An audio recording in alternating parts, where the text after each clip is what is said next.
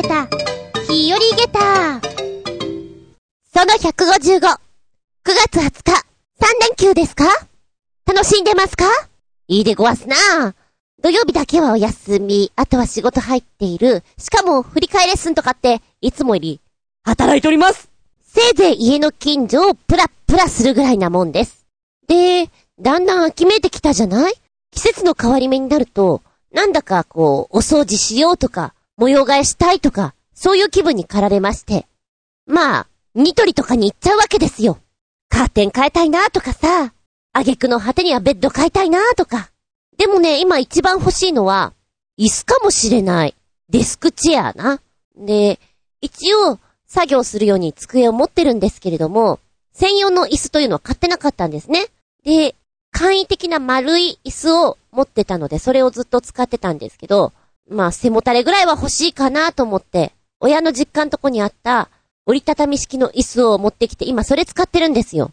だけどほら、やっぱこう、ちょっとお高い椅子とかさ、作業がしやすそうなのいっぱいあるでしょ？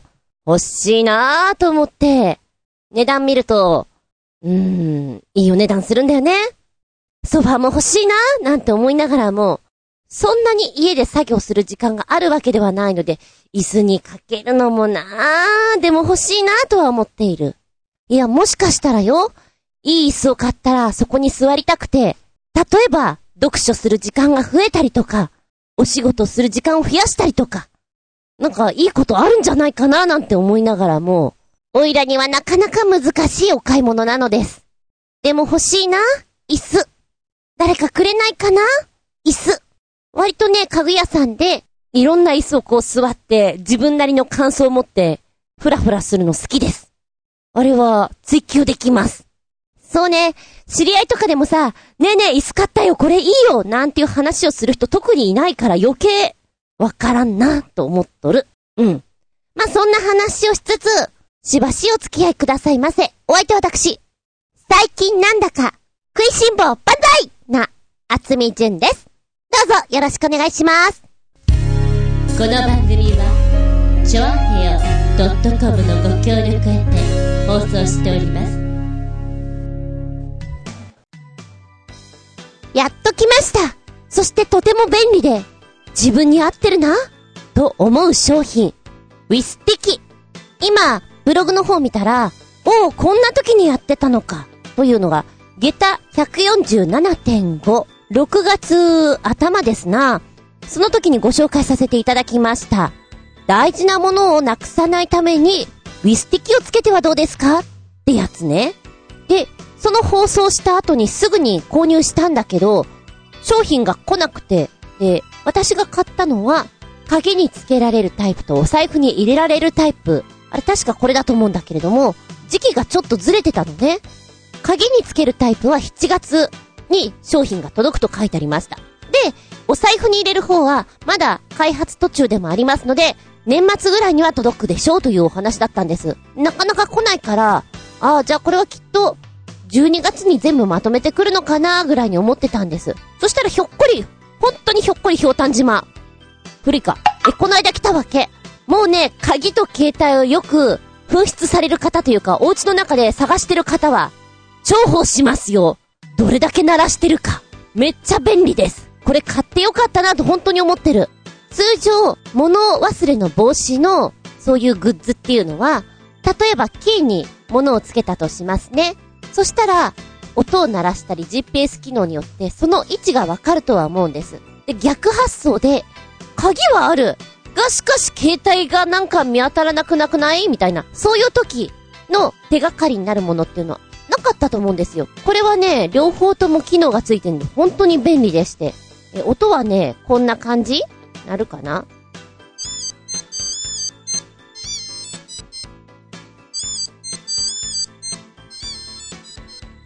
ま、ボタンを押してる限りにはこの音が流れてます。これが鍵の方についてる音でして、で、逆に、携帯を鳴らす場合は、鍵についてるボタンをね、押すと、これが流れる。非常に便利。だいたい私、お稽古の時って、時間押せ押せなので、もうお前早く帰れみたいに思われながらね、風のように帰るんです。もう、ほぼ稽古着のパフーっとこう、上を羽織って出るぐらいな感じで、焦ってると鍵とか本当にいつも忘れちゃうわけですよ。どこにしまったっけって。で、外に出て真っ暗い中でこう探すことが多いんです。値段としては、ちょっと高いかなと思うんだけど、まあ、電池の寿命も3年間持つし、見た目可愛く、邪魔にならずっていうのがすごくいいです。大変気に入っております。いいもの教えてもらったと思って、なんか安心して出かけている私みたいなとこでしょうか。年末にはきっとね、お財布タイプのも来るので、まあ、財布はだいぶね、なくさなくなってきた。不安に思う時もありますけど、いいよ。あなたの周りのうっかりさん、ぜひお誕生日プレゼントとかにいいんじゃないかなと思います。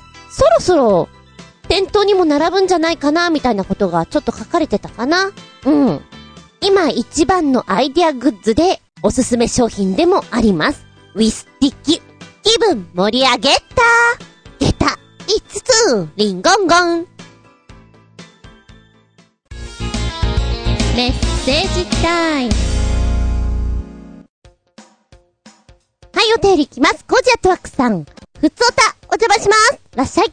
今年後半の2つ目の展覧会参加です。10月5日から、銀座一丁目にある、銀座レトロギャラリーミュゼで行われる、第2回ミュウミュウ展、黒猫展ニケ展に参加します。このそうそうたるメンバーに名を連ねていること自体、驚異的です。銀座の地で32年続く伝統の猫美術を継承する者たち。と位置づけられている中に混じっていると思うと、緊張しまくりです。10月5日水曜日から10日月曜日まで、11時から18時まで、初日は14時より、最終日は16時までです。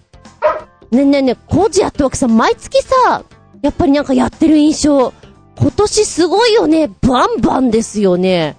いやー、すごいですよ。えー、今、くっつけてくれたところ、リンクね、ポチッと押すと出てくる、第2回ミュウミュウ展、新作黒猫展ニケ展。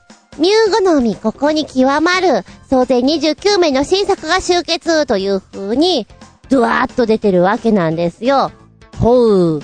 え開催の趣旨は、猫を専門とする作家たちによる黒猫及びニケ猫、かっこ、白黒猫と赤白猫の展覧会といっても、昨今の猫ブームと一線を画す、ここに集うには、銀座の地で32年続く伝統の猫美術を継承する者たちだからだという風になっております。銀座7丁目の猫専門画廊、ボサールミューにおいて第1回黒猫展が開催されたのは、1984年。以来、愛病家のみならず多くの美術愛好家にも支持され、毎年人気の展示となっている猫の中でも、黒猫はとりわけ豊かな文化的背景を持ち、独特の存在感を放つ、神秘性をまとう美しい姿の再現は、しかし造形する側にとっては難易度が高く、作家の力量が試されるテーマであるとも言えるということです。今回はさらに未発表新作という条件が付加されまして、現在単独で個展も開催しているプロフェッショナルたちが、この企画のために新しく制作した作品というのが、総勢60点余りになるということ。うーん、えー、この6日間、愛病家たちだけでなく、本当にこういう絵ですとか、お写真ですとか、えー、立体造形とか、そういうものに興味がある方行かれると楽しいんじゃないでしょうかということでしょうね。新作なんだ。それはそれは、大変ですね。やる方は。見る方は、やったね、新作、どんなの出るかなっていうワクワク感はあると思います。あのー、今思いました。ニケ猫っていう言葉私初めて知りました。白黒猫と赤白猫。あれうちもちょっと入るのかなそれに、みたいなね。え、そして今いる子も、基本真っ黒い子なので、楽しみですよね、こういうのは。もうすぐだね慌ただしい日々を送られておりますね。今ここに、こんなのが出てくるんだよっていうのが、下の方にお写真っていうのかな出てくるんだけど、あらまあ、これは黒猫ちゃんたちがいっぱいでございますね。ワイヤーワークなんてある。いつもこういうの見るとさ、アイディアがすごいなって思うの。いや、そ、そういう人たちがやってるからなんだろうけど、感心しちゃう。銀座か。10月頭だったらまだ、先生が始まってないかぐらいかな。いけそうな気がする。です。今じゃちょっと新作って感じで追い込まれてる感じですか？うん。頑張れありがとうございます。では、続いて新潟県のひなちょこよっぴくんメッセージ。ネタもないので、前にダンボール製のランボルギーニ、過去、ダンボルギーニの記事を紹介したけど、かなり前の記事ではあるが、フェラーリみたいな自転車のご紹介。それともう一つね。そして今も走らせてるらしいよ。迷惑な話だよね、かっこ笑い。ということでつけてくれてます。リンクをポチッと押しますと、タイトル世界で最も遅いフェラーリ、ポルシェに続く自動車型自転車です。あれなんか今自転車感があんまりないんだけどあー、そうなってるか。今私の中では、もうちょっと自転車感満載なのかと思ったら、違うね。これは。もうフレームとかが、自転車っていうのがわからないです。で、こちらを作った方がですね、え、2010年、見た目はポルシェにそっくりな自動車型自転車を製作し注目を集めたというハンス・ランジェンダーさんその人が作りました。この2号機となるのがフェラーリ型自動車風の自転車？って言うんですかね。これで話題になったということなんですよ。やだ、すごい。つまり自転車の周りにこれをつけたってことなんだ。いや、あの、ちょっと画像見てみ、すごいびっくり玉ゲッターって感じですよ。で、これね、確かに古いお話なんですけれども、リアルだしね、今もう別のも作ってたりしますよ、きっと。えー、ランジェンダさん、ハンスは言います。自分が思い描く未来の自動車像に合う車を作ろうと、スポーツカーにそっくりな自転車の製作を開始したそうです。そして製作期間6ヶ月で初めて完成させたのが、鉄骨やプラスチック管で車体を作り、金に塗ったアルミホイルで豪華に仕上げたポルシェそっくりな自転車。その名も、フェルディナンド GT3RS だって。一見早く走れそうなんだけど、そこはやっぱり自転車なんです。重量約100キロの車体を人力で動かそうとすると、えっちら、あおっちら、えっちら、おっちら、えっちら、おっちら、おいらの足頑張れって感じで、時速10キロが限界というとこでしょうか。それでもサーキットやオーストラリアでは合法的に走れる。走れるの？行動？すげえな、これ。あ、そう。はーん。はん、びっくり。たまげった、そっちにびっくりだよ、ほんとに。で、今これがね、こういう風に作られてるんだよっていうお写真も出てきていて、なるほどね。よくできたものです。えー、ランジェダさんはね、2号機開発に向けて動き出して、このフェラーリ型というのも作ったわけなんですけれども、このお名前が、えー、ファハルディファハ、うん、何これ？ファファルディファホラハ FFX? 読み方合ってるかな？全然違ったらごめんなさいよ。こういうのルビー振っといてほしいよね。えーと、こちらも、前回のポルシェ型と同じく、車体の重さは約100キロ。ただ今回のフェラーリ型には、11変速ギアの自転車が搭載された上、200個の LED ライトを使用して、夜でもドライブができるようになってるということ。ピッカピカだねこれ、楽しいかもしれない。作って行動、えっちーら、おちら、進むぞ、俺の自転車、みたいなね、感じで。楽しいと思う。やめられないかもね。えー、こちら YouTube の方に走行シーンが紹介された動画も出ておりまして、あのー、走ってく様はですね、やっぱりこういう車って、ピューと言ってほしいじゃん。ドゥーンってこう。えー、なんでこんなスローモーション風って、ちょっとイラッとしてしまう自分がいるかなみたいな。で、トンネル内の走行シーンでは、最後になぜか左右のドアを開けた車が宙に浮かんで一回転という、あの、謎の編集が入ってんですけど、それでも自動車のユニークさが押し出されたというイメージ戦略でやってるのかもね、みたいなこと書いてありますね。えー、動画見てみました。まずは、こちらのサイトの方に入ってる3分半ぐらいのやつかな。かっこよく作ってあるよ、この V は。このメカニックマンが赤いさ、もう、いかにもフェラーリのチームです、みたいな感じで、インカムつけてこう、やってる、作業してる様が面白い。だけど、ところどころが間抜けなんだよね。一番笑ったのは、あの フェラーリ型じゃない？この自転車は。でも、音は、ブン、ブン、ブンってこう、人の声でやってるのが非常に面白く、気のせいかなと思ったけどずっと鳴ってるから、いや、真面目にここで、ブーンとか、真面目な顔してみんなやってると相当おかしいよ。バカゲッターだなーと思って見ておりました。可愛いいです。で、ほら、メカニックマンとかってさ、レース前とかってタイヤの空気圧だとかチェックとかしてるんでしょ？で、これも一応自転車なので、この空気入れでシュッシュッシュッって入れてるところがあって、そういうところどころが面白いです。うん。で、実際に行動走ってるところとかも出てるんだけども、遅い。思ってるより遅いです。はあ、こんなかー、みたいなね。で、今現在まだ走ってるんだよっていう方、こちらも見ますと、あ、こういう風に作ってたんだねっていうのが、ちょっと分かって、いいね。え、行動走ってるとさ、100キロの車体がやっぱり重いんでしょうね。普通の自転車にスイーッと抜かれていって、すごい、振り返って見られてるんですよ。そりゃ見るよな、こんなフェラーリ型なのにこの速度だもんな。しかもほら、エンジン音もブーンでしょ？ねえって思って。いや、面白いね。かわいいです。こういうタマゲッター話はなんかほっくりします。ありがとうございます。ブンびっくりたまげた。プチゲタ話。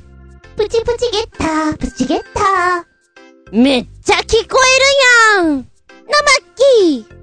この間、交差点でですね、目の前にいるバイクのあんちゃんが、めっちゃご機嫌に歌ってるんですよすっごいご機嫌で、その声が、ものすごい響いてるの。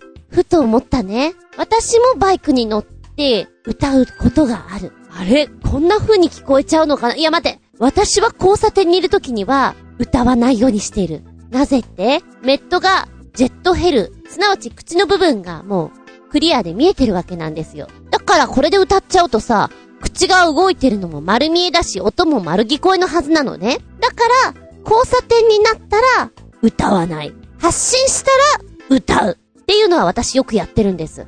でも、本当に眠い時はもしかしたら、なんか私の中のスイッチがうまく切れてなくてさ、交差点とかでも声出してることあるかもしれないなって思った時に、はっとこの目の前にいるあんちゃんの声がね、もう大音量ですよ。何歌ってたのかよくわかんないけど、すごくご機嫌で歌ってらして。いや、ちょ、ちょっと恥ずかしいな、こりゃ、と思ったね。うん。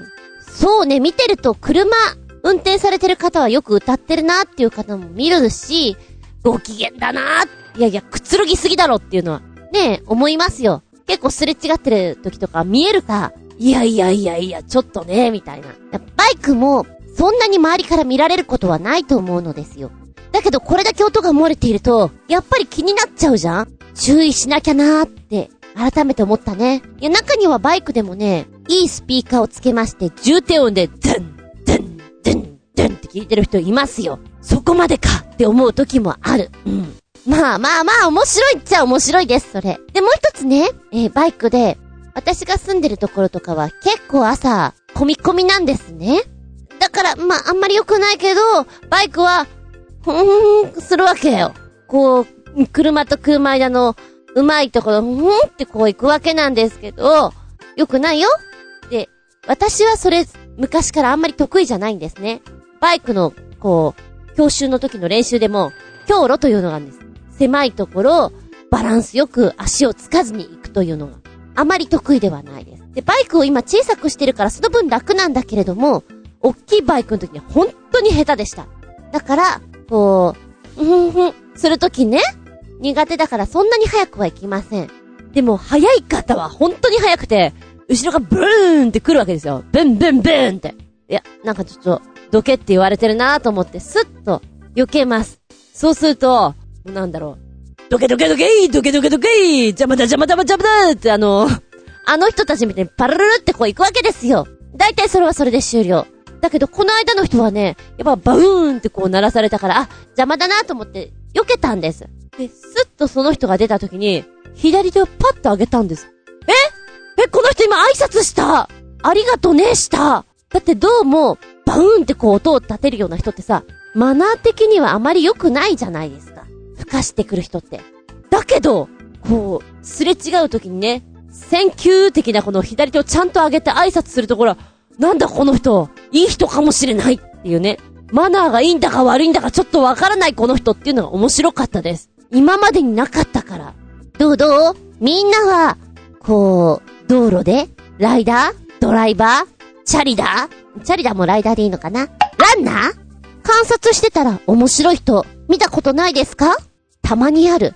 後をつけてみたいような人いるそんな街中で見た面白い話もぜひ教えてねプチプチゲッター、プチゲッターでしたは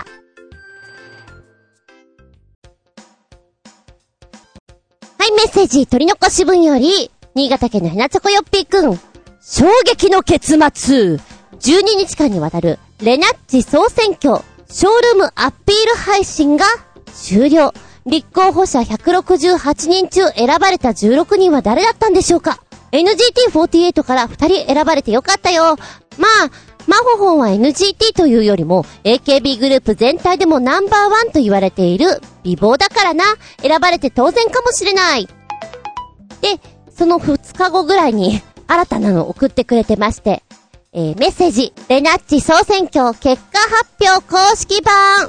これで消去される心配はない、かっこ笑いということでお送りくださいました。ありがとうございます。で、これをポチッと押すとね、レナッチ総選挙、ショールームアピール配信、加藤レナ本人へのアピール、視聴者と加藤レナにどうアピールするかの作戦会議を行うために、立候補者がショールーム配信を行います。期間中、加藤レナ本人も各メンバーの配信にアバターで登場ということでやっていたということなんです。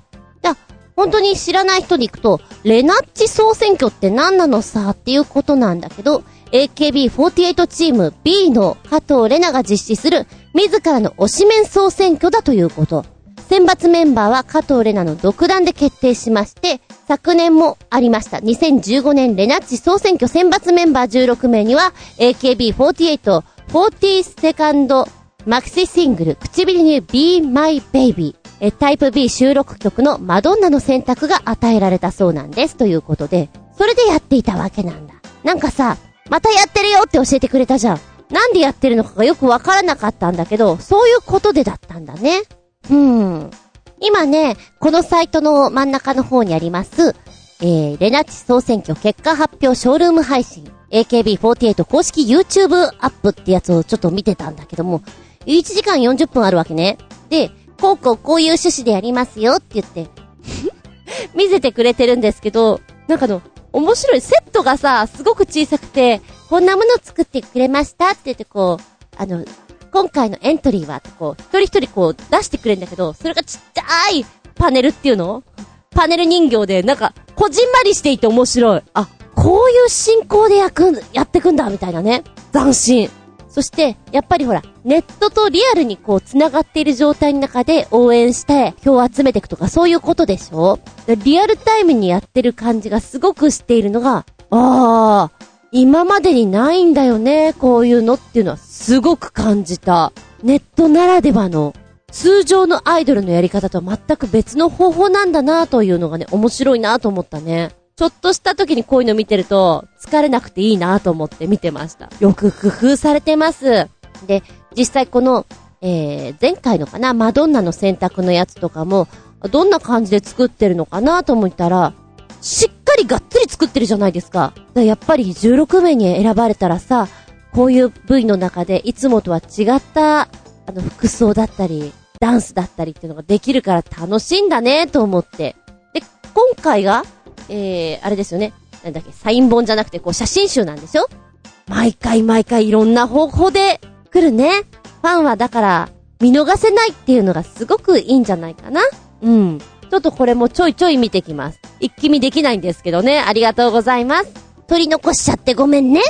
今はさ、もう結果が発表されて16名、このメンバーが分かりましたっていうのが出てるじゃない？それを見て、こう、実際こう、ショールームの彼女たちの奮闘を見るのも、あー、なるほどね、そういう風に行くんだねっていうのは、私には分かりやすくていいですね。うん。ありがとうございます。はい、ではここでおまけの毛でつけました。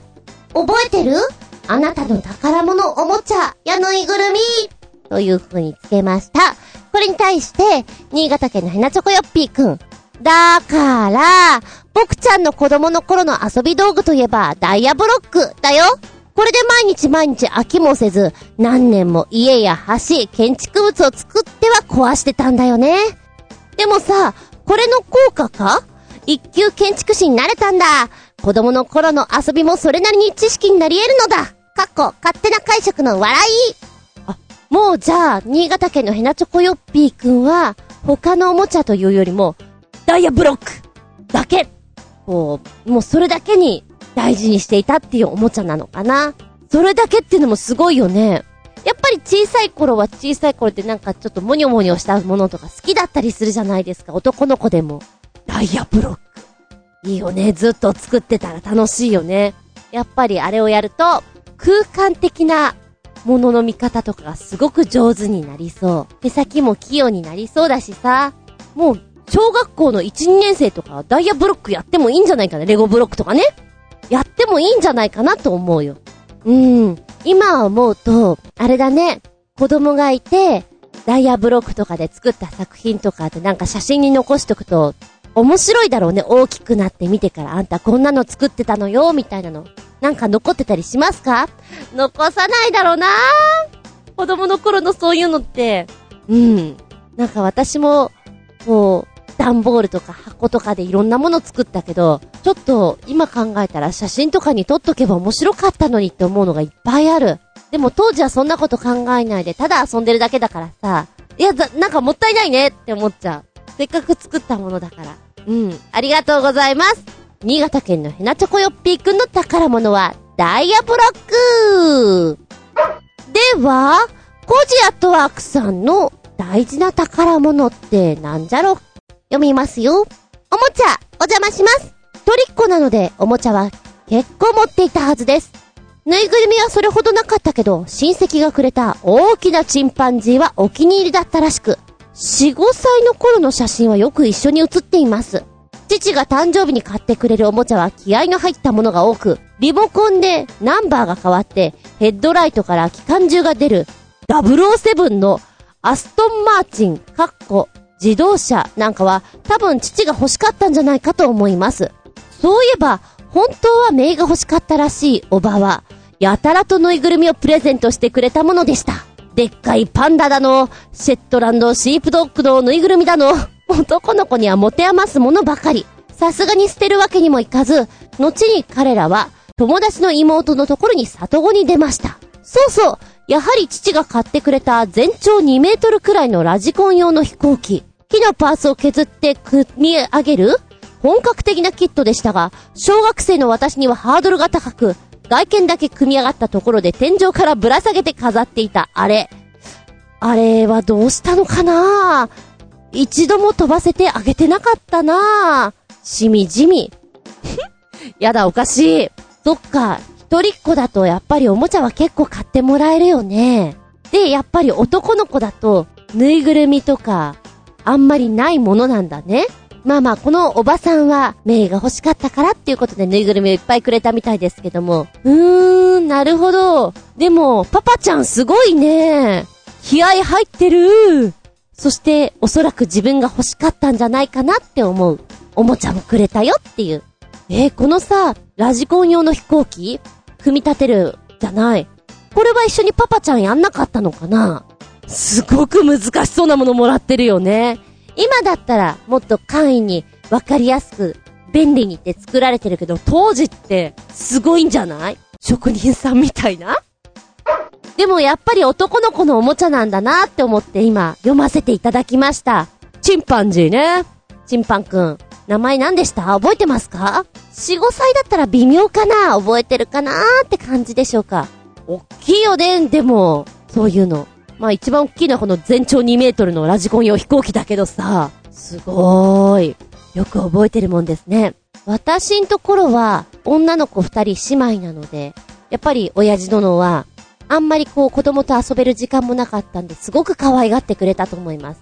だから欲しいって言ったおもちゃは結構買ってもらってたと思うんですね。で、えー、もらい物もやっぱりぬいぐるみが多かったと思うんですけども、その中でやっぱりちょっと困ったなーっていうのは、なん、なんていうの？ヨーロッパ人形っていうのかな？アンティークっぽくて目が、こう、横に倒すとまぶたが閉じて、起こすと目が開いて、髪の毛とかもすごく細かく作られていて、ピアノの上にいいっぱいいました。何体もいました。よく考えると、ちょっと怖い。日本人形もいたし、そのヨーロッパっぽいドレスを着ている女の子うん、あれだよね。女の子が寂しくて、そのお人形さんに話しかけていたら髪の毛伸びちゃうやつだよねって。今思うとそういうのがいっぱいあった。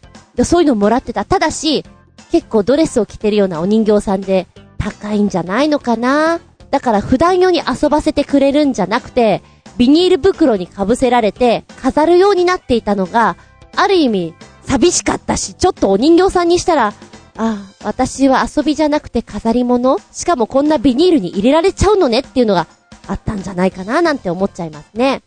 日本人形に至ってはケースに入ってましたもんね。あれはみんなどうしちゃったのかな引っ越す時にはもうなかったような気がする。だもしかしたら高価なものだったから親父殿がどっかにあげたのかななんていうふうに思っちゃうね。うん。ありがとうございます。あんなこんなを思い出し、昔々のおもちゃのページとかを見ると、持ってたこれってキュンとくるところがあったりして、面白うございます。おまけのけでした。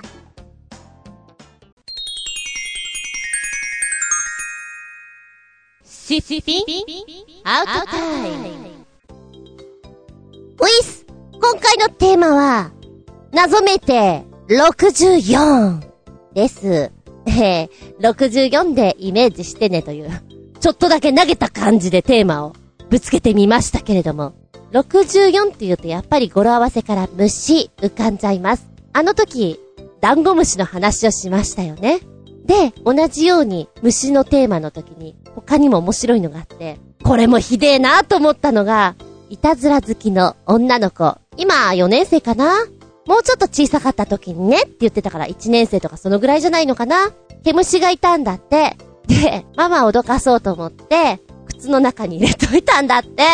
嫌だよねもうそのさ、そのなんていうの？靴を履くときって無防備でしょ？そこに入れるのはどうよって。え、お母さん怒らなかった？って言ったら、笑ってたような気がするって言ってた。子供は残酷だよ、もうそんなことされたら叫ぶよね。で、下手したらさ、素足もあるじゃんああ、もう恐ろしい。恐ろしいよ、その話は。えー、さらにすごかったのは、今中学校3年の女の子です。テーマ虫。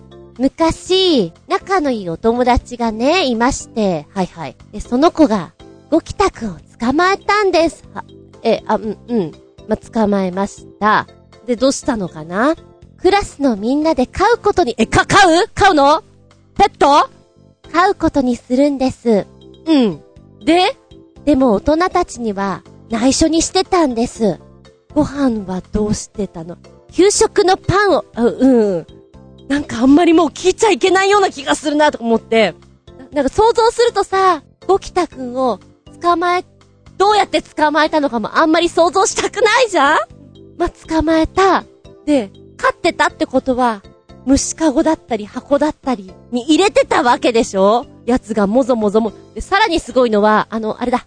ちょっと虫が嫌いな人、今ちょっと気持ち悪いこと言うから、あーって15秒ぐらいやって。あー、いいよーい、スタートさらにすごいのは、飼っていたら、卵を産んで増えてしまったということ、怖いよー あー、やってた？ちゃんと。大丈夫？えっと、それを聞いたときに、つわものだなと思った。いやー、私が子供の頃は内緒で飼うって言ったら、猫が多いんじゃない？やっぱり。虫は、そんなに。で、逆にね、男の子の方が、トカゲを捕まえてとかそういう話だった。まあ、トカゲはね、爬虫類だよとか思いながらも、まあまあいいや、うん。よしとしよう。女の子の方が結構ハードでびっくりしました。で、私が思う虫の話で、すごいなぁと思ったのが、この間テレビ見ていたらね、えプロ野球選手だ誰だったか全然思い出せない。あのなんかね、ゴキタさんを素手で触るの全然怖くないんだって。もう、もう、全くもう、猛満体。で、パッと捕まえて、ペットボトルに入れるって言ったかな。ペットボトルに入れて、寮に住んでたから、寮に行って、後輩の寝てるところにこうやって投げつけるんだって、っていう話をしていて、うぅ、すごいな、こいつと思ったの。まず素手で触りたくないっていうか、触れないっていうか。いや、なんとも思わないんだと思って。確かにこう、急にバッと出てきたらびっくりはするけど、別に触ることに関しては全然苦じゃないと。そうかと思うと、男の人だけど全くダメっていう人もいるじゃん。面白いよね。で、前も言ったかもしんないんだけど、あの、芝をやっていた一個上の先輩がですね、あの、劇場がね、あまり綺麗じゃないっていうか、もともとが、麺コーナー、うどんとかラーメンとかを出す飲食コーナーだったんですよ。そこを改装して劇場にしたものですから、奴らがこう、ね、やっぱり住み着いてるわけですよ。電気消してこう、誰もいない時にはうぞうぞうぞって出てくるわけ。で、おはようございますって入って、大体入ってくるのって照明の人とかが多いわけですよ。で、その先輩は照明部にいたわけなんですね。で、おはようございますって入ってくと、照明吊るしてこう、当たりとかをチェックしてるわけですよ。で、あの、おそらく素手なのかな？捕まえたゴキタくんが必ずビニール袋に入って、照明の前にさらされていたっていう。あの、1とか2じゃないです。もうちょっと複数のお友達が やだよーと思った。え、どうやって捕まえたの？と思った。謎です。あんまり知りたくもないけど。で、毎日のように、あの別の子がさらされていました。その後どうなったのか知らないです。逃がしたのか、流したのか、捨てたのか、存じ上げませんけど、恐ろしい話でございますよ。うん。えー、虫さんの話でいくと、まあ、アリを私飼っていたことがあったっていう話はしたことあるけど、ミミズも結構好きな時期があって、あの、家の近くの、ちょっと土があるとこ、ホリホリ、ホリホリして、ミミズを探り出す。太った子。にょろーんと出す。でにょろーんと出したのを、どうしたのかっていう記憶がないんだよね。多分にょろーんと出して、捕まえて終了。キャッチリリースみたいな。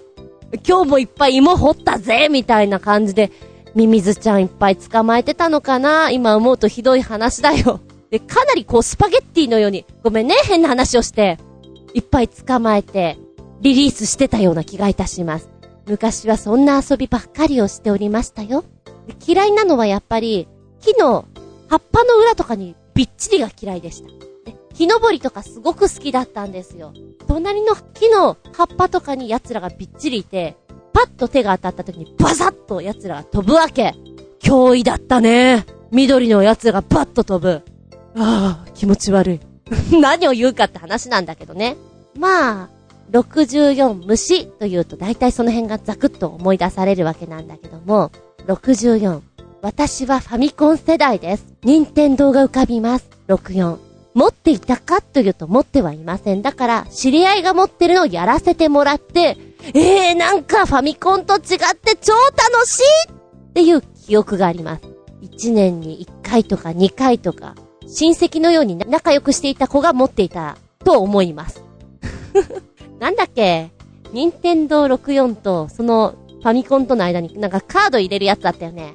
あれとかなんかすごく楽しかったなっていう記憶があるんだよね。で具体的にどんなゲームがあったっていうと思い出せないの。マリオはすごくやった。任天堂さんだからね。やってたなっていう記憶はあるんだけど、他の記憶は、どうだったかなと思うわけなんだよね。えー、ここでじゃあメッセージいこうかな。64という不可解なこのテーマに対してのコメントです。新潟県のヘナチョコヨッピーくん 64! よくわからんが64で64と読む映画とかドラマとかあるよね。全く興味もないし見る気もないんですが、去年の NHK の土曜ドラマの方の64で AKB48 の入山かながちょい役で出ているってことで話題になったのを覚えてますな。あ、当然見てないけどさ、ましてや映画のことなんか知らんこっちゃない。知ったこっちゃない。かっこ大笑い。まあ、64といえば、なんとなく、ケロヨンを連想しますな。そしてよくわからんが、これだけは覚えてる。ケロヨンバッハハイは名台詞である。かっこ笑い。え？ー、ケロヨンバッハハイ？やだ、知らないかも。64で64と読む映画やドラマがあるっていうことで、私も試しに今、検索で64と打ってやってみましたら、確かに、64映画、任天堂64、64DVD とこう出てきます。あ、こんな映画あったんだ。車？車の話かな、やっぱり。はい、ポチッと押して見てきたよ。全然違ったものすごいびっくりたまげったでも確かにこれやってた。私が言ってるのは04だね。全然違うわと思って、今すごく恥ずかしかったです。えー、64の映画はですね、昭和64年の誘拐にまつわる感動巨編2部作になっております。ねえ。もう、車じゃないじゃん。全然違くてもう笑っちゃった。はあ、はあ、みたいなね。これ、良かったって話聞いてるな。今思い出してんでしょ？すごい忘れてた。えー、そして映画とまた別に NHK の方でやっていた64。あれこれも絡んでるってこと？同じことを作品としてやってたってこと？全く存じ上げませんで申し訳ないんですけども、でもこれも、えー、時効の迫った重要未解決事件64の被害者遺族宅へ警視庁長官視察が1週間後にこう決定しまして、わずか7日間で幕を閉じた昭和64年に起きた D 県警史上最悪の翔子ちゃん誘拐殺人事件にお話が絡んでくるなんてことが書いてありまして、あれさっきとやっぱり絡んでるような気がするなそうなんだ、こういうのやってたんだね、なんていうの今、今、存じ上げました。64。今回のテーマに合わせた64でございますよ。へえ、推理系はね、見るとき見るんだけど全然知らん。あ、でもちょっと面白そうかも。あの、自分でこういうのは読もうともあんまり思わないし、見ようと思わないんだけど、ちょっと話題になってたところはあるもんねって今更だけどね。うん。あ、そうだね。同じだ。映画とテレビと、えー、どの程度のレベルでやっていたのかわからないんですけど、おそらくテレビの方が前5回でやっていたから、ボリューム的にはすっ飛ばしがあったりとかちょっとあるんじゃないかなと思うんだけども、映画と内容的には同じだね。はぁ、チェックしときます。ありがとうございます。今更ですが、えー、そしてもう一個つけてくれてる。くだらん記事を一つ、64台のフロッピーディスクドライブってことですが、今じゃこんなの何の価値もなくなったねって。何？ど、ど、どういうこと？フロッピーディスク懐かしいよね。はぁ、えー、タイトル64台のフロッピーディスクドライブなどを使って演奏するスターウォーズのテーマ曲だよ過去に数台のフロッピーディスクドライブを使用して様々な曲の演奏を行う YouTuber がいまして、今度はもっと多くのフロッピーディスクドライブを使ってのスターウォーズテーマ曲ということなんですね。あー、昔はやっぱりね、フロッピーディスクがついていないと不便だなと思って、ついてるパソコン欲しかったですよ。今じゃどうですかねえって感じですよね。また容量もね、今だと、ちょっと想像できないぐらいしか入らないもんね。で、こちらのフロッピーディスクドライブを使っての演奏なんですけども、64台でしょ？えー、そして8台のハードディスクドライブ、2台のスキャナーを利用してのテーマ演奏です。この演奏は、フロッピーディスクドライブ内のステッピングモーターの動作音、そしてハードディスクの動作音をソフトウェアでうまくコントロールして行ってるそうです。じゃ、ちょっと動画あるんで、見てきます。はい、見てきた。1分50秒ぐらいえ、なんかこれすごいよ。びっくりたまげた。こんなことやれるんだね。またこの音が、ファミコンのような、昔のゲームのようなこの音がさ、ジーコジーコ、ジーコジーコしてんのが、味ある。なんかこんなオルゴールがありそうな。いや、このね、技はびっくりたまげただし、どっかのこう博物館とかに持ってってほしいなと思うぐらい遊び心あるね。絶対私できないけど、発想がね、暇な人が考えるんだなと思って。これやったら面白いかなっていうのを延々やるわけでしょ？考えてくわけでしょ？いや、すごい！面白かったよ。で、なんかこういうのをあの、フロッピーディスクドライブを使った演奏の第一人者っていう方がいるみたいで、えー、ミスターソリドスネークっていうのかな ?745C? 合ってる読み方がちょっといまいちよくわかんないんだけど、もうこの人なんかもうガンガンこういうのやってるみたいです。ちょっと笑っちゃった？見とく今後ね、ありがとうございます !64! では今度はコジアットワークさん。64! お邪魔しますらっしゃい !64 でパッと思いついたこと。そういえば、ビートルズに、64になったら、When I'm 64って曲があったような気がします。クラリネットだが、なんだかがリードを取る、全然ロックじゃない曲で、別にフェイバリットでも何でもないのですが、こうして記憶に残っているところを見ると、それなりに成功している曲なのかもしれません。多分この曲は70年代あたりなので、当時で言う64歳と今の64歳は違うんじゃないかと思います。当時の64歳がおじいちゃんになったら、みたいなニュアンスだったとしても、今なら64歳になっても大して違わないような気がするし、では、ということです。今、この曲を聴いてきたわけなんですけど、2分40秒。え、ちょっと待ってビートルズっぽくないいや、ごめん。私はビートルズを全部知ってるわけじゃないんですが、よく聞くビートルズというイメージの曲とはちょっと違って、たまげったえーって思った。この出だしのさ、タンタタンタンっていうなんかノリが、可愛らしい。何？えー、カフェじゃないんだよな。どんなとこで流れてるといい？でも日本じゃないな、やっぱり。ちょっと海外とかの、うん、ちょっとバーガーとか出してくれそうな。あ、わかった。一個言うんだったら、アンナミラーズ。アンナミラーズ的な、ちょっとレトロな雰囲気も出してるようなお店で、ほんわかしてる曲だなと思って聞きました。え、全然、全然ビートルズ感ないと思って聞いていたら、だんだんちょっと、あれ？あ、ここの、うーうーっていうあたり。その辺から後半にかけては、あ、ビートルズかも。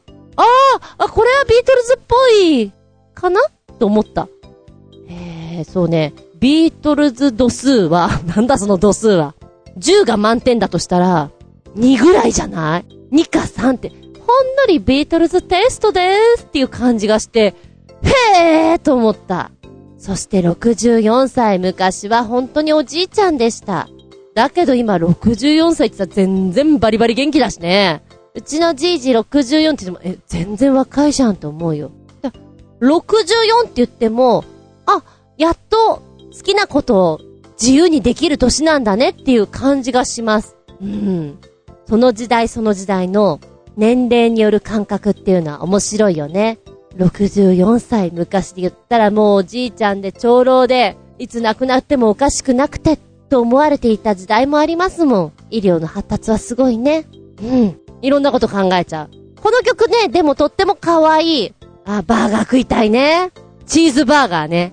ポテトは、私は細切りが好きなんですけど、やっぱりこういう曲が流れてるところでは、熱い皮付きポテトがいいんじゃないかなと思う。もりもり食べなきゃ。バンズが分厚くてさ、みたいな。想像膨らむ曲だよ、これ。可愛いです。ありがとうございます。64で意外と、あの、私が思ったところに来なかったから楽しいな。えー、任天堂64の話をしましたよね。ゲームが好きだった。でも任天堂64はものですけれども、えー、他に浮かぶというと、女子はね、小学校時代すごく無視っていうのが好きだったかもしれない。っていうかあいつハブね、みたいな、無視ね、みたいなことで、中学、高校になるとほらもう、あ、もういいや、グループ違うんだからほっといて、一人で全然大丈夫っていう風になるから、それは無視とは違う方向になるかと思うんだけど、やっぱりみんなとこう一緒にくっついていたい何かやりたいっていう小学校、中学校の頃にさ、口を聞いてもらえないっていうのは厳しいよね。うん。で、今はそれにプラスアルファでさ、ネットでも叩かれるでしょ？だから、学生さんは大変だなって思う。なんか嫌なことがあったから、言い合って喧嘩をしておしまいっていう時代じゃないからね。どうなっちゃってんのかなって不思議に思うこともあるもん。で、やっぱり、ああ、今もやってんのかな？授業中にさ、お手紙とか回ってくるんだよね。で、そういうのとかもちょっと懐く。無視って言うと、ああ、幼稚だな。で、やっぱり女性的な女の子の嫌な面がいっぱい出ちゃってるなっていう感じがします。なんか、失礼な話だよなと思って。排除するのはね。そこに入れないっていうのはよろしくないなと思う。いくら嫌でも、そこは人間だから言えばいいじゃないって思う。まあまあまあ、そんなこともちょっと考えたりね。え、くだらないとこで行くと、64、掛け算？私掛け算好きなんですよそれがどうしたって思われるかもしれないけど、えー、掛け算やるのって小学校2年生ぐらいとか、3年生ぐらいとかに一気に覚える時期があると思うんですけど、私、そろばんをやってたんですね。で、そろばんをやっていた時に、ちょっとだけ早めに、半年ぐらい早めにかな、掛け算っていうのをやった方がいいよって言うんで、掛け算の表をもらったんです。で、陰1が1、陰2が2、トイレに貼ってたような気もするし、お風呂で言っていたような気もする。で、姉がいたので、なんか姉はね、算数好きだったんですよ。だこういう掛け算とかもこうやってやるんだよ。早く覚えなって言って。割と早めに覚えさせられたような気がする。で、小学校も、じゃあ今日テストします。2の段言ってくださいってこう一人ずつね、先生の前に行って、2人がし、2、3が、え、2、2、4が、はい、アウトとか言ってね、合格するまでやるっていうのを1の段から9の段までやった記憶がありますね。で、4の段はクリアしたけど、6と7がダメとかさ、はい、もう一周頑張ってやってらっしゃいとか言って宿題でやってくるっていうのがある時期ありました。今あんまりやってないのかなそういうのって。で、ふーん、え、どのぐらい前 ?3 年ぐらい前に見ていた、お芝居をね、教えていた中学生の女の子が、中3ですよ。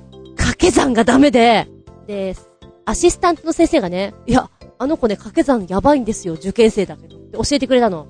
で、ちょっとちょっと、三四？言うと、さ、三、三四、三四、三十、え、ちょっと待って待って、何言ってんの？とか思いながら、その子がいるときに、こうね、掛け算を振ると、全く全然違う答えが返ってきたので、面白くもあり心配でもあった。ハッパー60四とか、好きな段がありまして、3の段、2の段とか好きでした。音の響きが好きでね。ハッパー60四ハッパだよみたいなね。なかった？そういうの。なんかテンション上がっちゃう段。あれ、私だけ？そんなことないと思うんだけどな。割り算は嫌い。なんか好きじゃなかったの。いつでも掛け算が好き。足し算は好き。引き算は嫌い。なんかそういうのがあったな。うん。です。えー、他に浮かんだ64、蒸し風呂。汗をかこうよ蒸し風呂で。あんまり出ないけど、気持ちいいんだろうなと思って。だんだん寒くなってくる時期になると、蒸し風呂とか、汗をかきたいという衝動に駆られます。最近のサウナとかそういうところってさ、音楽流れていたり、テレビが流れてたりするんだけど、暑いの我慢して見ようっていう番組にしててくれたらいいのになっていつも思う。こういう蒸し風呂とかサウナ的な汗をかくのって、やっぱり韓国が強いような気がするので、半樹膜とか、本気でやりたいなって思います。韓国行きたいな焼肉食べに、あれ？食べることになっちゃったよ。蒸し風呂とか入りに行きたいな汗をかきたいな以上、どちらかっての64。メッセージありがとうございます。はい、お便り戻りまして、新潟県のヘナチョコヨッピーくんメッセージ。全く意味不明の大改造。こんなのどこの老人が乗るんだよ。かっこ笑い。なんでもかんでも世界記録に認定するんじゃねえよ。バカバカしい。だってさ、えー、ポチッと押すと出てくるのが、はい、出てきたタイトル。シニアカーに 600cc エンジンで 173km 毎時超え。マントーライダーがギネス記録を樹立。だって。えー、っと、ああ、モビリティスクーターというのがありまして、こちら高齢者だとか、身体障害者が移動時に乗る電動カートのことです。えーこちらを最近イギリスなど欧米でかなり売れておりまして、日本でもスズキのセニアカーなどが人気だそうです。そんなモビリティスクーターを使ってなんとなんとの 173.1km 毎時のギネス記録を打ち立てた人たちがいると。それがイギリスのマントー出身、メカニック二人のデイビッド・アンダーソン氏とマシュー・ハイン氏ということ。この記録は彼らの地元であります、マントーにある、あるコースで樹立されたものでして、ドラッグレースなどでは一般的な約402メーター区間でのスピードを計測した結果だということなんですね。ああ、でもね、パッと見たら本当におじいちゃんとかおばあちゃんが乗ってるようなカートを改造してるわけだから、変な感じがするな。記録を樹立したこのモビリティスクーターはデイズ・スリーダーというモデルがベースで、普通ならせいぜい 10km 毎時くらいしか出ない乗り物。え、なぜそんなに速くしたのかというと、無論、改造したからである。うーん。その秘密はまずはエンジンにありまして、鈴木が2003年までに生産していた輸出用車の、えーバンディット600のエンジンを搭載している。約80馬力あるエンジンを軽量なモビリティスクーターに搭載しまして、パワーを補ったということなんですね。でもこれをやると、元々のこのモビリティスクーターの重さとのバランスがよろしくなくてですね、発進してすぐにウェリーしてしまう。ですからリアにはウェリーバーを装着していないと危険だということですな。あ、なるほどなるほど。今そのね、実際発信したところなのかな。バッとこう車体が上に持ち上がってるところがありますね。で、お尻のところについてる。これでカバーしてるんだ。なるほど。で、ここまでの疑問でどうやってエンジンを積んだのかということなんだが、80馬力のハイパワーに車体が持つのかということ。答えはレーシングカート用のシャーシ。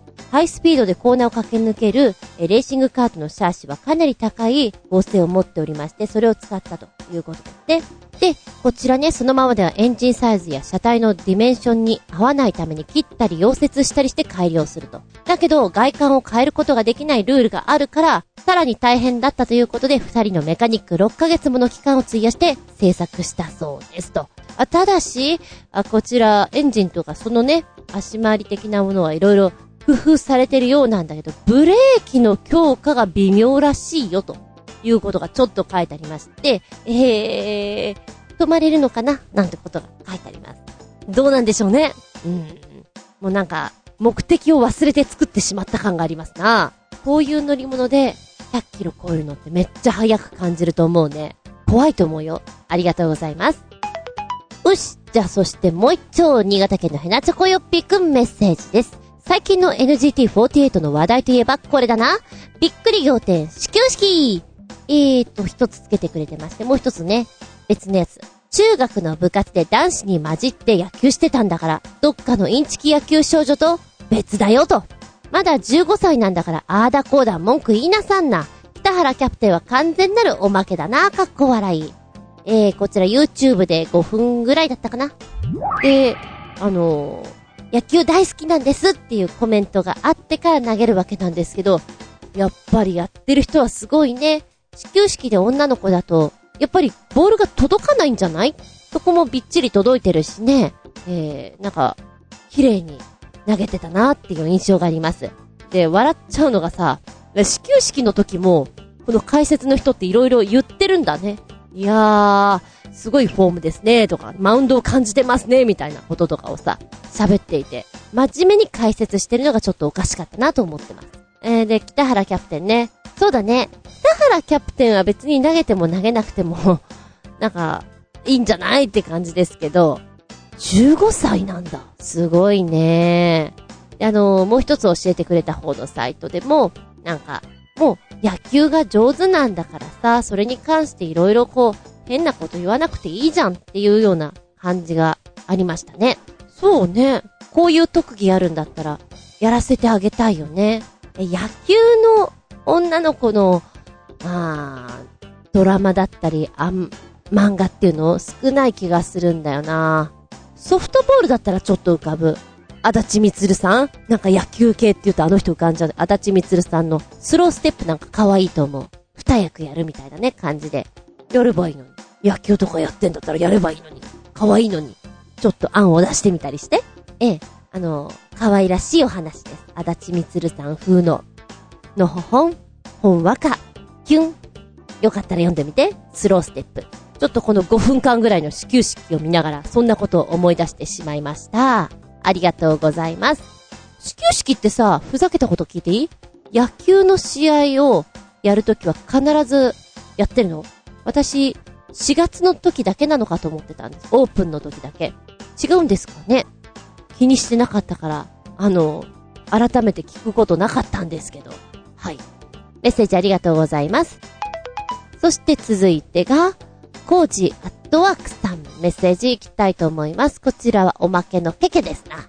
おまけのケケ。どんなケケ？今日から1年間一緒にいてくださいね。誰を選びます？まあ、お供みたいなことで。1番、目玉の親父。2番、デューク。3番、スケさん。4番、アクビちゃん。ということです。えー、これに対してのコメントいただいております。コーチアットワークさんは、うーん、よいこらしょ。あー、みんな横から口出ししてくるキャラですね。うーん、できるだけ放っておいてほしいのだけど、放っておいてって言えるのはスケさんだけかな。そうか。やっておしまいなさい。と言えるのもスケさんだけか。じゃ、スケさんで。他はなんか、結局私、働かされそうな相手ばっかりだし。なるほど。スケさんを選択。でも、スケさん、真面目すぎて大変そう。あと、ほら、昔の人すぎて、現代のこの生活を説明するのが大変そう。デュークとか面白そうだけどね。あなたは誰を選びます？はい。メッセージ、おまけのけけ。ありがとうございます。元気でソング、やる気でソング。メッセージ、新潟県のひなちょこよっぴーくん。う、なんか、具合悪いんですが、まあ、なんとか、耐えて、最近の元気が出そうな曲です。今回は、5曲教えていただきました。そのうち3曲いくよ。1曲目、チェコノーリパブリックの、Oh Yeah! ミュージックビデオフルです。春日も吹っ飛ぶカメハメハそして2曲目、ウィンキングオールの Open Up My Heart ミュージックビデオフル。独特の疾走感、バイリンガルなボーカルがいい。3曲目は、糸おかしの堂々巡りミュージックビデオフル。理想的なボーカルという風につけていただいております。今回の3曲、カラーが本当に違くて、見てて楽しめます。音としてもいいなと思います。1曲目ね、あ、私相変わらずこう、先に曲を聴いてから、今、こう、説明見てて、か、カスがカスがと思って。カスがだったトゥースね？ああ、こういうの出てんだなと思って。そして、やっぱりカンフーやる女の子って可愛いね。憧れです、私の。まあ、言わないと思うけど、あいやーとか言ってもらいたいよね。可愛いあのお団子姿だとか。いや、カンフーはやりたいよ。こういう風にかっこよくできるんだったらね。うん。こう、流れるような動きっていうのが、ちょっと女性的に感じられて私好きなんですよね、カンフー。曲の雰囲気はね、なんかあの、アジアンっぽいなと思ったんですよ。で、パッと見たら、え、なんか、こう、亀仙人のじっちゃんじゃないけど、強そうなじっちゃんがいるな、みたいな。これジャッキー・チェンとか出てきそうだな、みたいな。そんな感じなんですね。音と、この絵が、不思議なマッチングっていうんですかね。ね、なんでカメハメハなんだろう、みたいな。面白いですよ。でも歌詞がね、すごくいいのよ。テンポ早いから、スーって流れてくようなんだけども、いいこといっぱい言ってるよ。うん。悲しむより笑っていたいよ。転がっていく不安定な道を、戦うより楽しんでみよう。漂っている不安定な日々を。イエーって言ってるわけですよ。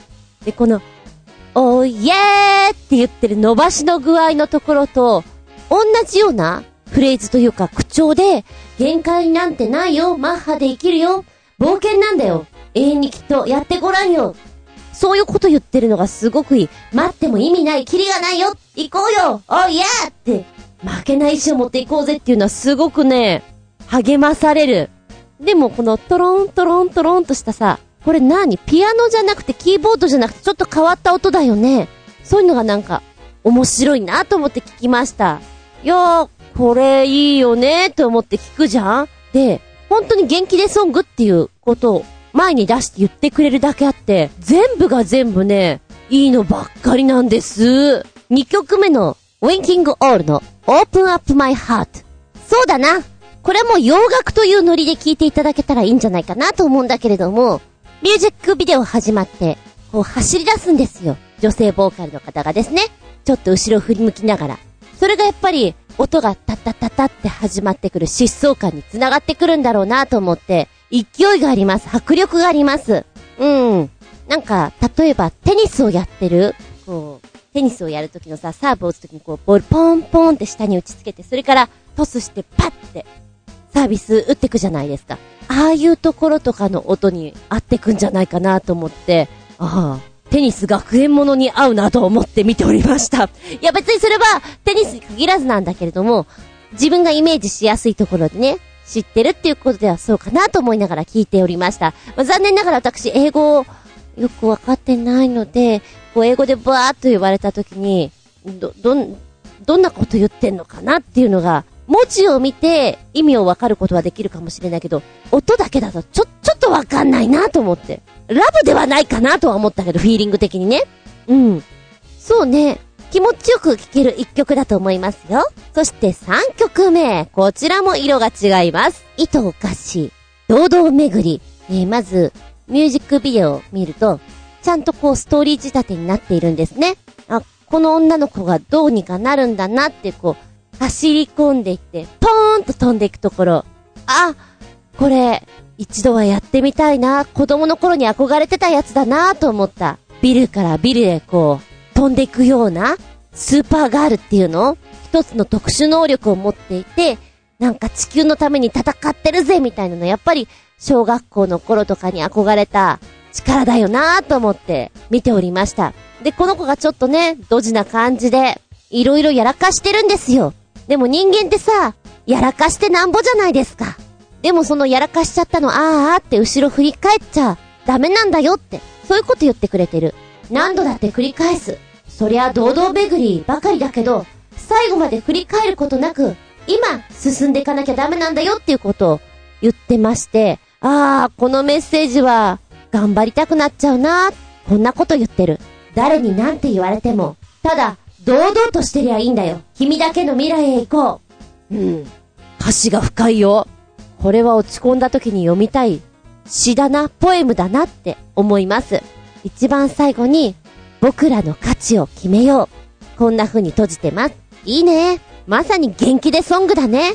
最初にこれ聞いた時に、あ、ボーカルがすごく個性的な歌い方をするなと思ったの。なんか、ねっとりというか、ペタッというか、言葉がこう、吸い付くような歌い方をしてくるなみたいな。だけど、この歌詞にはこの歌い方がすごく合ってると思う。今回3曲聴いた中で、一番自分の中にしっくり、ピーンと来たのがこの3曲目かな。で、1分40秒ぐらいのところの、テンポすっごい速いからびっくりたまげるよ。なんじゃそりゃーって。早いわーびっくりびっくりたまげった。元気でソング、やる気でソング。元気出た？新潟県のヘナチョコヨッピーくん、具合、あんまり良くない？頑張りすぎないで頑張ろう具合悪くなったら病院行けようん、ありがとうございます。この番組はちょあへよ .com のご協力へて放送しております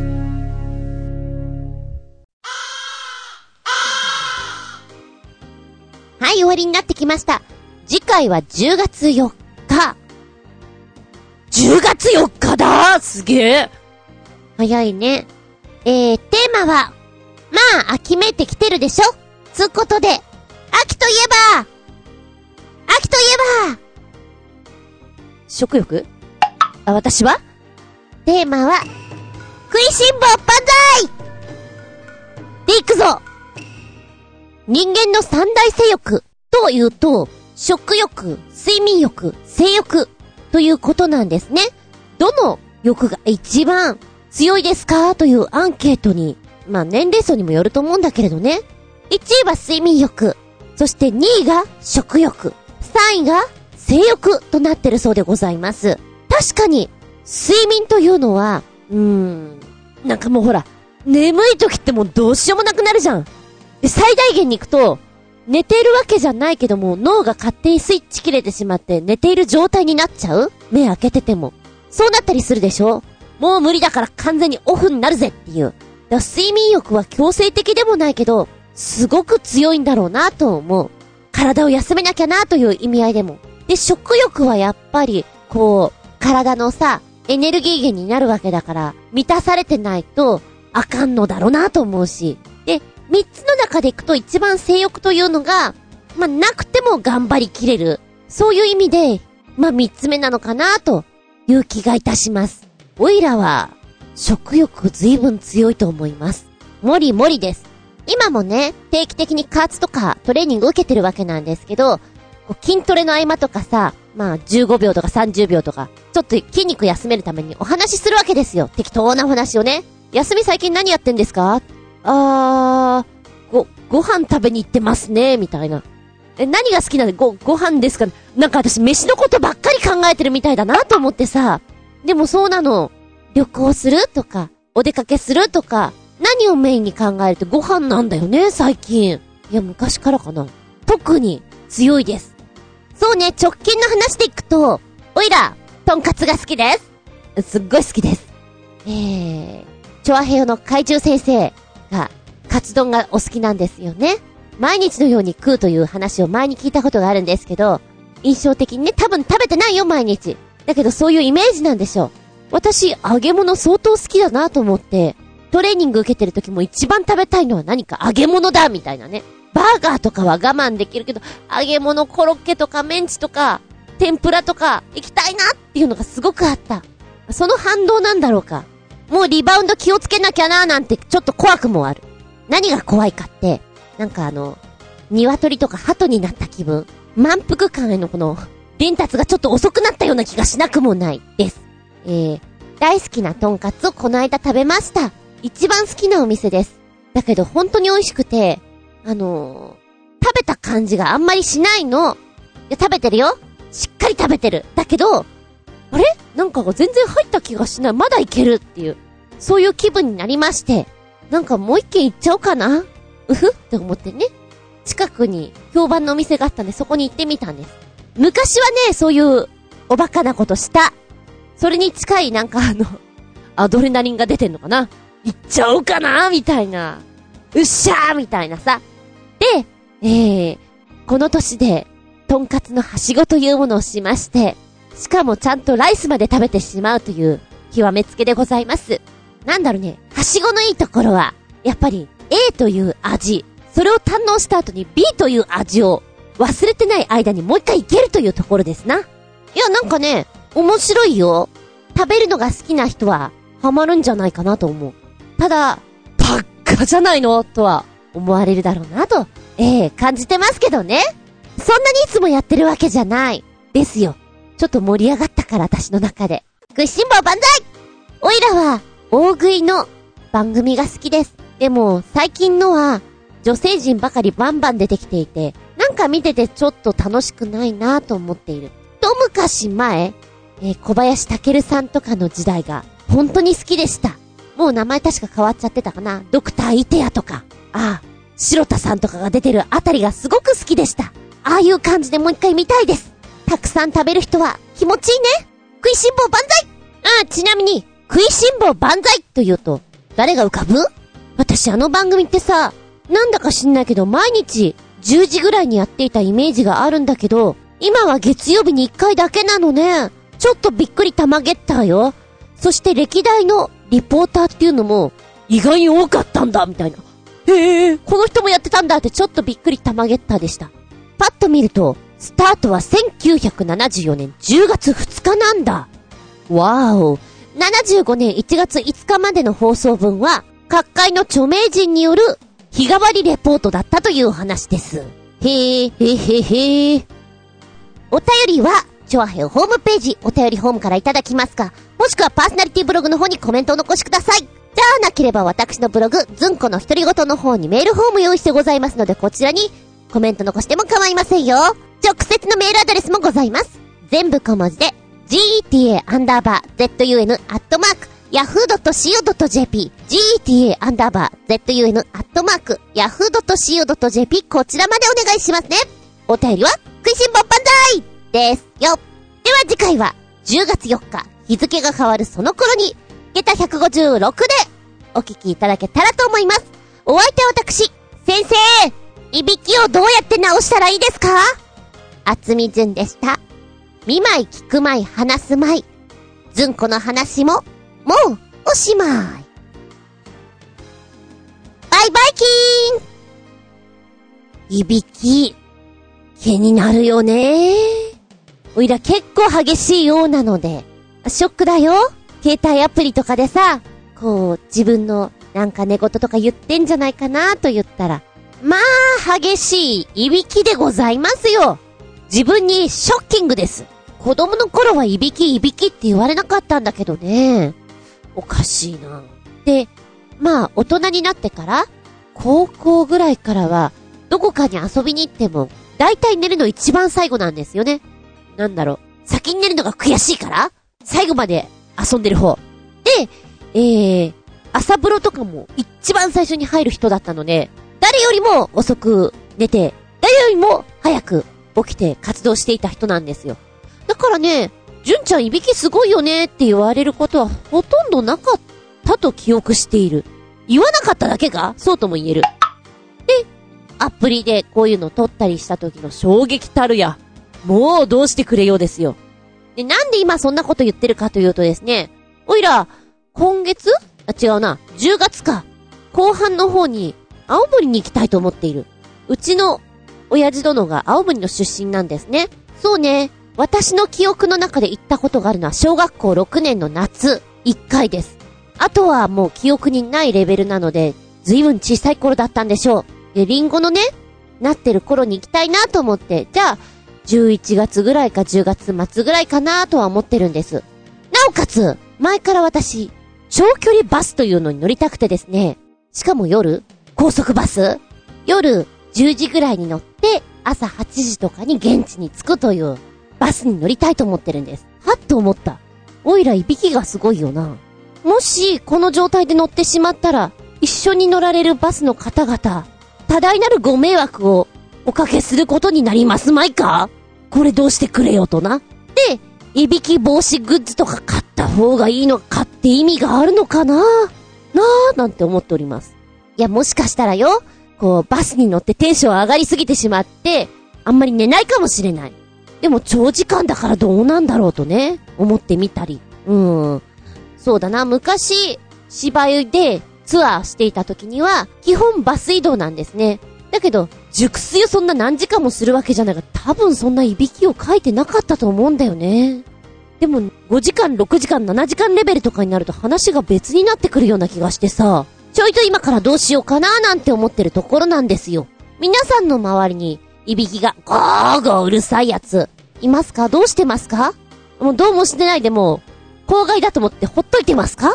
その人はどうしてるんだろう？ちょっと、おばちゃん気になってるのね。うん。なんか面白グッズとかあったら教えてください。試しちゃうかもよ。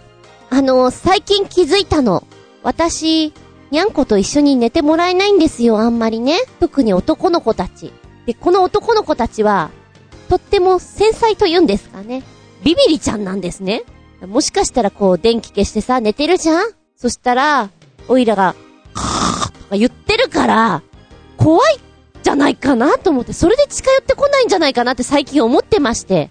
で、女の子はですね、あんまり気にしないんで来てくれるんですけど、一匹は全く来ません。寂しいですっていうのは前も言ったっけ？でも、いびきが原因な気がするんだよね、最近思うに。やだな。一緒に寝たいな。口にテープ貼ろうかな？間抜けだな？ねえ。そんな、お話、じゃん。